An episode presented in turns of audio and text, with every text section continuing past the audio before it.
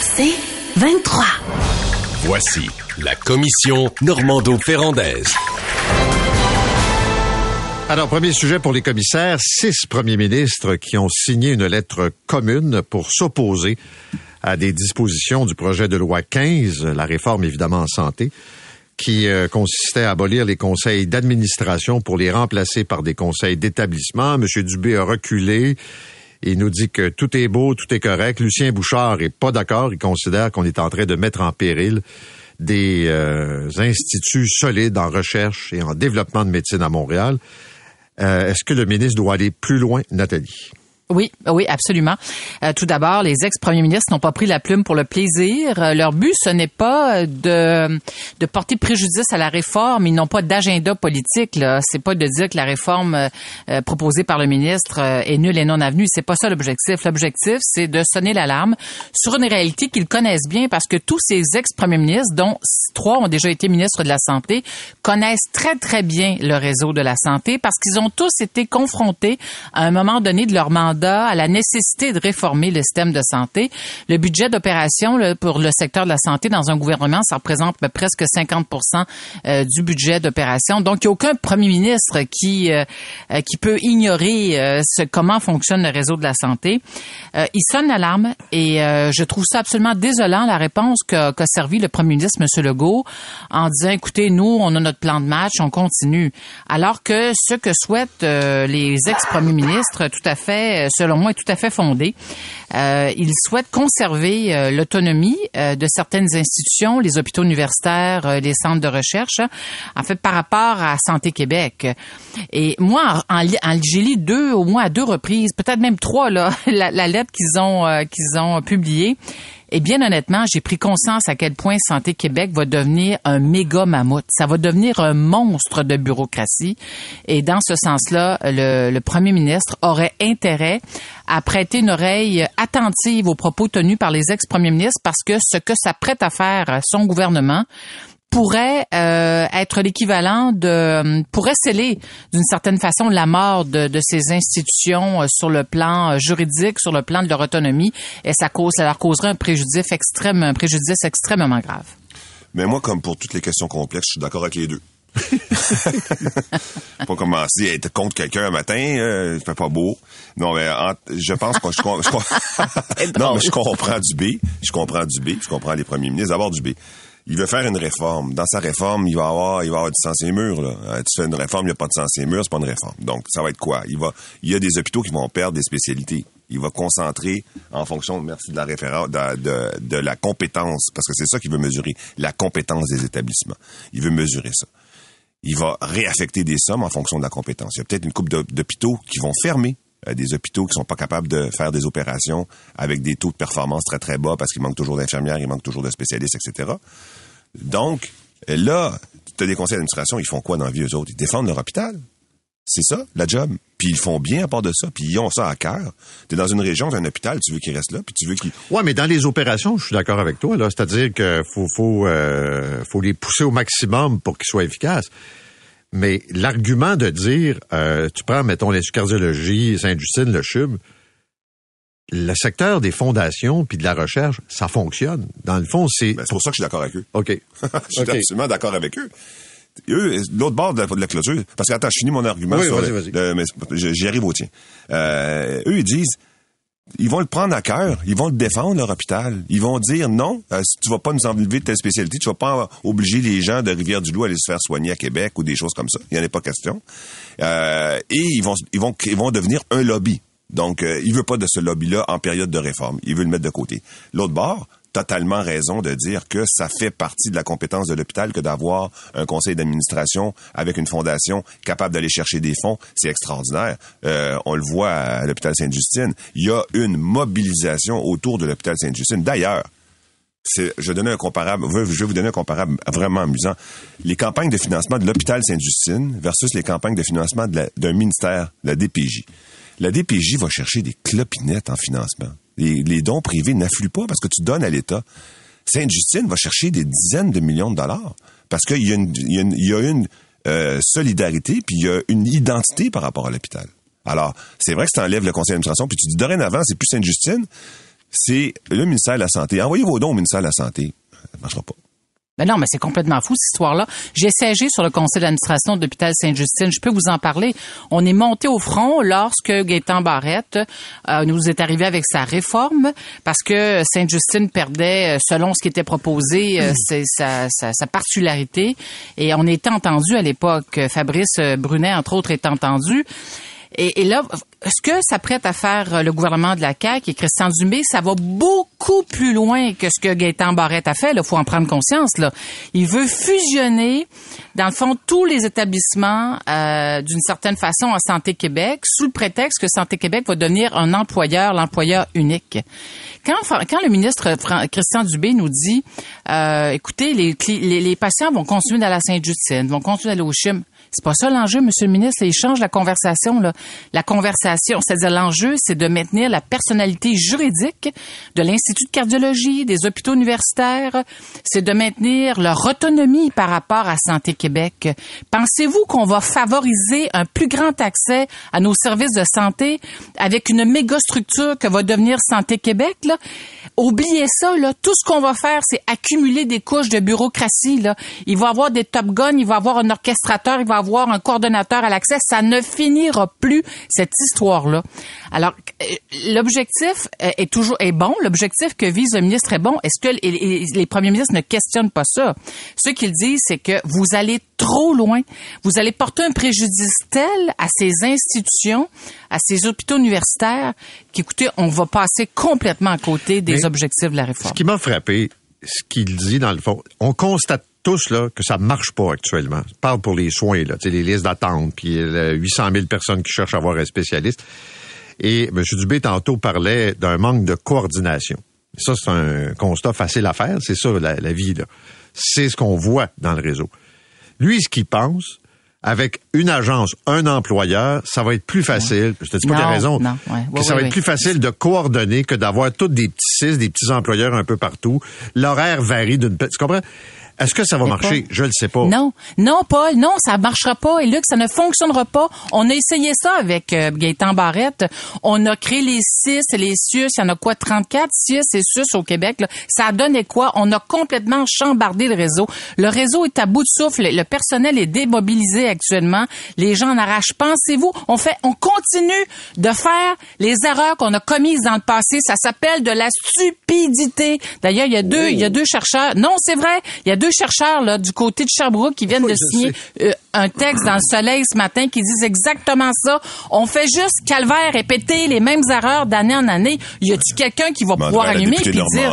De changer son vocabulaire C'est un terme non parlementaire, monsieur, euh, monsieur le maire. Non, mais savez-vous quoi? J'exprime haut et fort ce matin notre ras-le-bol des réformes qui nous font seulement qui, font juste tourner. En fait, on, on fait juste tourner en rond, puis c'est le chien qui court après sa queue. Je comprends le ministre qui nous arrive avec ses bonnes intentions. Le ministre, là, il boit le Kool-Aid du ministère qu'il représente, le Kool-Aid, là, de ces grands penseurs, là, de la structure, du réseau, de l'ingénierie, du système de santé. Oui, moi, non, non, mais moi, moi, je les amis, j'en ai le pompon, j'en ai ras le pompon. Et six premiers ministres qui se lèvent debout, qui disent, Monsieur le ministre, ne faites pas ça, ne faites pas ça. Et le premier, ce que savez-vous quoi? Nous autres, on va continuer de faire ce qu'on pense qui est bon. Mmh. oui, mais rappelez-vous, pendant, ouais, pendant la COVID, là, euh, le premier ministre avait dit, j'ai des directeurs de CIUS que j'aimerais bien remplacer. Il n'y avait pas été du tout avec le dos de la cuillère. Là. Euh, et la population aussi. La population dit écoute, malin, voyons donc, j'ai pas d'informations sur l'hôpital. Ils n'ont pas changé leurs règles à temps. Ils n'ont pas fait ci, ils n'ont pas fait ça. Mais là, tu peux pas. C'est le conseil d'administration qui nomme le, le, le, directeur du CIUS. Non, non, mais il y a un pouvoir au ministre de...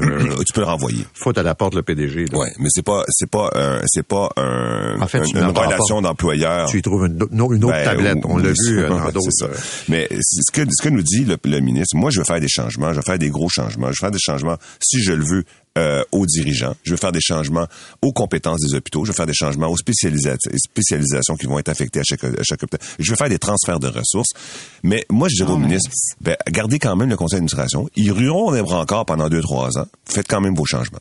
Oui, mais les, administrateurs dans les hôpitaux, là, c'est pas des deux de pique, là, c'est des gens qui jouent un rôle fondamental, très important. Puis plus un hôpital est, est, est, euh, est incrusté dans son milieu, c'est-à-dire plus un hôpital est implanté, pardon, dans son milieu, plus elle, elle, elle, connaît les besoins de ces gens.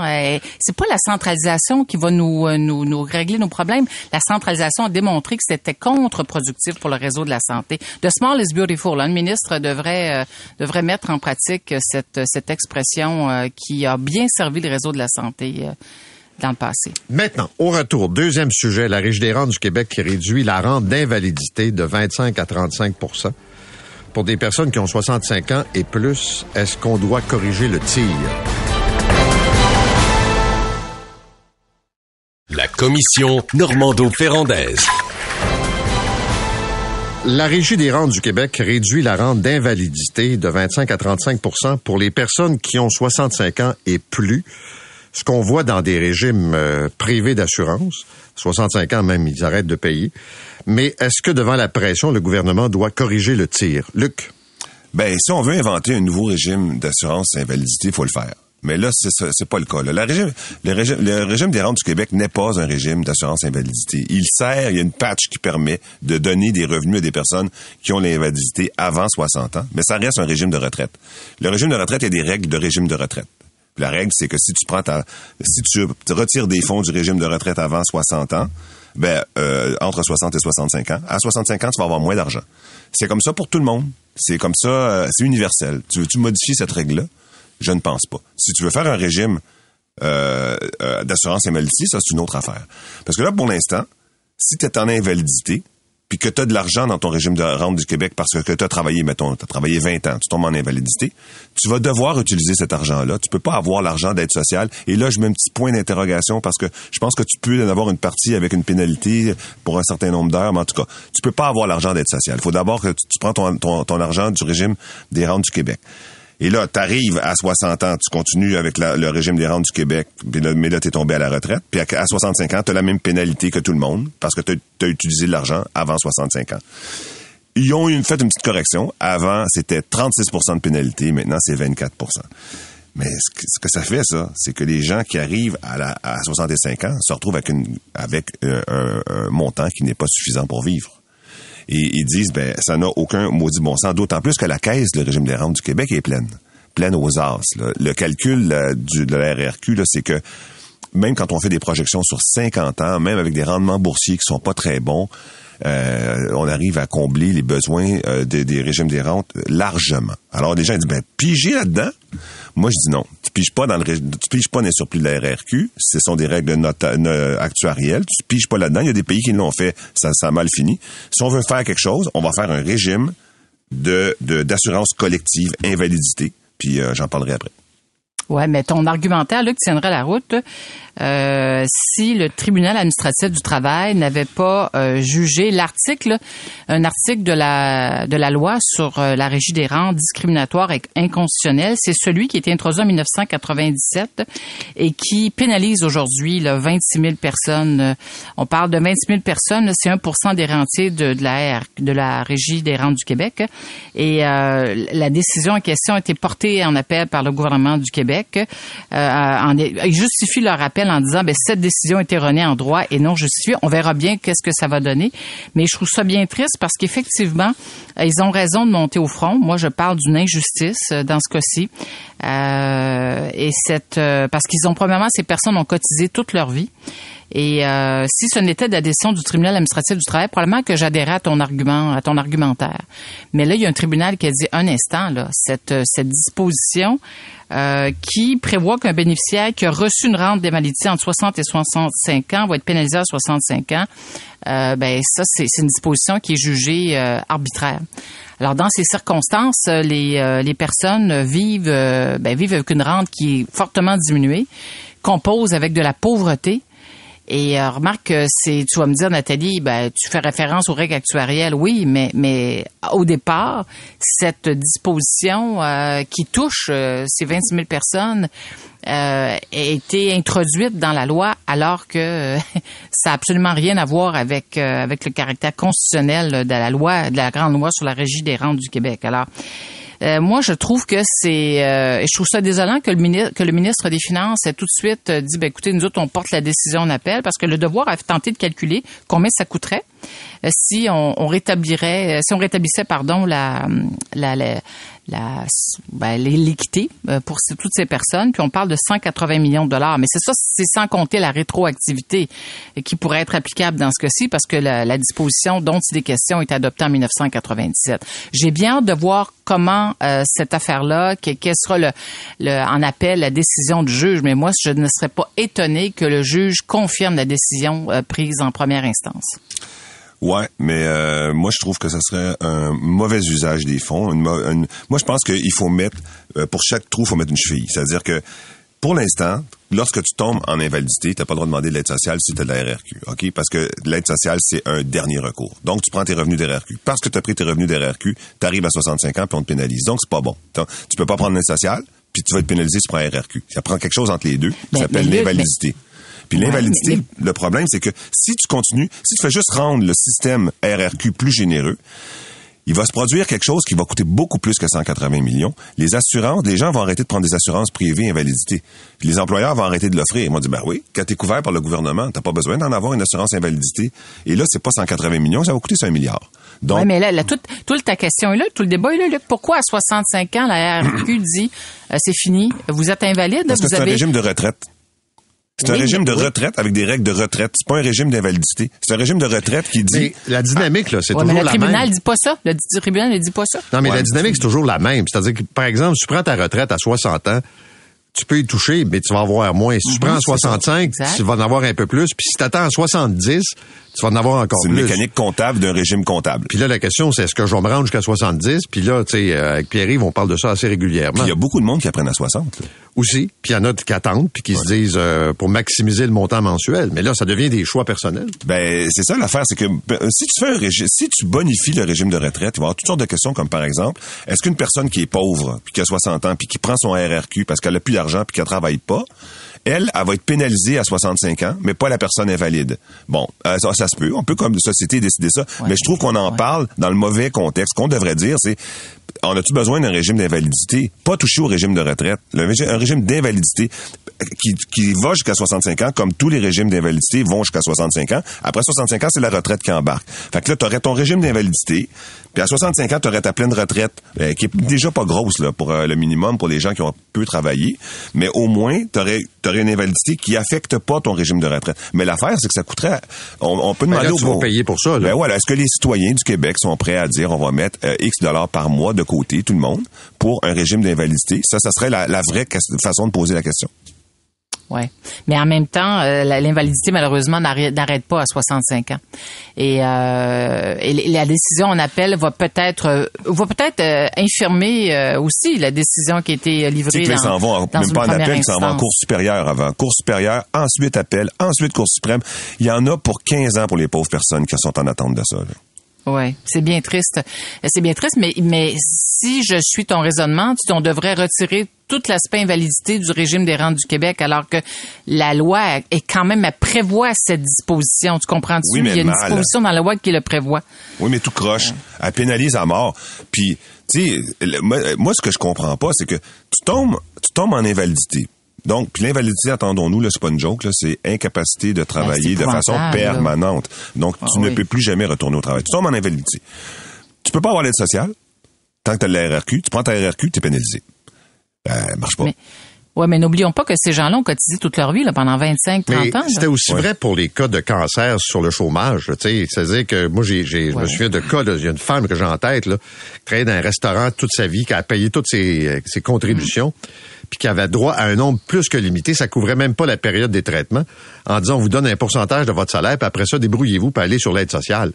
C'est exactement ça. puis moi j'ai payé pour ça, là, j'ai contribué, puis, les, montants, là, ils faisaient des surplus, puis rappelons-nous là que Paul Martin est allé piéger dans la caisse d'assurance emploi à un moment donné. C'est, c'est euh, donc c'était une caisse d'assurance emploi, chômage, Qui, comme tu euh, qui avait des surplus énormes. Mais oui, mais c'est parce que qui Ben a oui. contribué Les employeurs, Mais ça, c'est parce les que. employés. Oui, mais aussi c'est parce qu'à un moment donné, il y a eu un resserrement des règles de l'assurance emploi qui fait que cette de caisse-là faisait des surplus à, à pu finir. Euh, mais effectivement, ben, si on veut qu'elle soit plus généreuse, ben, prenons les surplus de caisse, puis créons un régime pour les gens qui sont soit euh, soit euh, invalides, soit très Non, mais euh, Luc, il n'y a, pas de surplus à la Régie des rentes, il y a des réserves. Ouais, ah, OK. Ouais, il n'y a pas de surplus parce que les réserves, tu vois, en 2021, 103 milliards, elles seront de 303 milliards dans 25 ans et dans 50 ans à 847 milliards. Tu vois, l'année- en 2021, la RQ a versé des prestations de 16 milliards à 2 millions de personnes. C'est pour ça, ça c'est un autre argument qui fait dire à tous ces invalides qui sont montés au front, euh, ben il y a des, la, la, la- la réserve offre des disponibilités pour euh, nous compenser. Merci beaucoup. Et euh, Nathalie, le mot de la fin. On fait juste calvaire répéter les mêmes erreurs d'année en année. On garde tout ici. C'est- c'est- ici, là, je suis inspiré par euh, Projet Montréal. Je recycle, je composte. Je fais tout. Je garde tout. Les On déclarations. fait juste calvaire répéter Voilà. les mêmes erreurs d'année en année. Alors, Richard, tu mets ça, évidemment, dans nos archives. Si ça fait ta journée, mon cher Paul, Ah, ça écoute, ça, ma me rend de bonne humeur. Tu devrais savoir ce qu'on a sur à peu près tous les membres de l'équipe. C'est inépuisable. C'est 23.